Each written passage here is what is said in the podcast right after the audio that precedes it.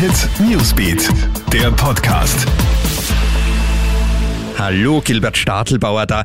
Hier für dich der aktuelle News-Überblick an diesem Montagmorgen. Bitte nicht alle auf einmal ins Shoppingcenter. Dieser Appell kommt von Innenminister Karl Nehammer. Heute endet ja der Total-Lockdown und der Handel sperrt wieder auf. Und der Minister ruft dazu auf, jedem Gedränge auszuweichen und er weist darauf hin, dass es ja noch knapp drei Wochen bis Weihnachten sind. Man muss also nicht gleich am ersten Tag losstürmen. Der Minister kündigt verstärkte Polizeistreifen in den Shoppingstraßen an. Und an den Schulen geht der Präsenzunterricht wieder los. Volksschüler, Unterstufenschüler und auch Maturanten kehren in die Klassenzimmer zurück. Das dürfte aber anstrengend werden, denn mit Ausnahme der Volksschulen gilt im Unterricht Maskenpflicht für Schüler und Lehrer. Die Lehrergewerkschaft kritisiert das. Man hätte sich statt der Maskenpflicht eine Halbierung der Klassen gewünscht.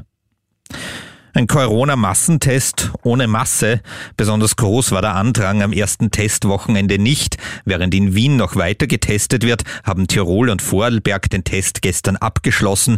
Da hat etwa ein Drittel der Bevölkerung mitgemacht. Weniger als 0,5 Prozent der Testergebnisse waren positiv.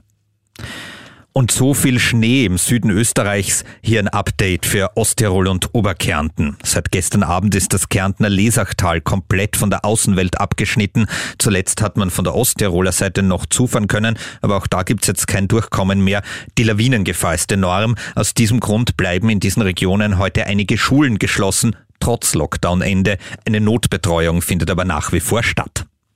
Das war unser aktueller News Podcast. Bis zum nächsten Mal. Tschüss. Hit Newsbeat, der Podcast.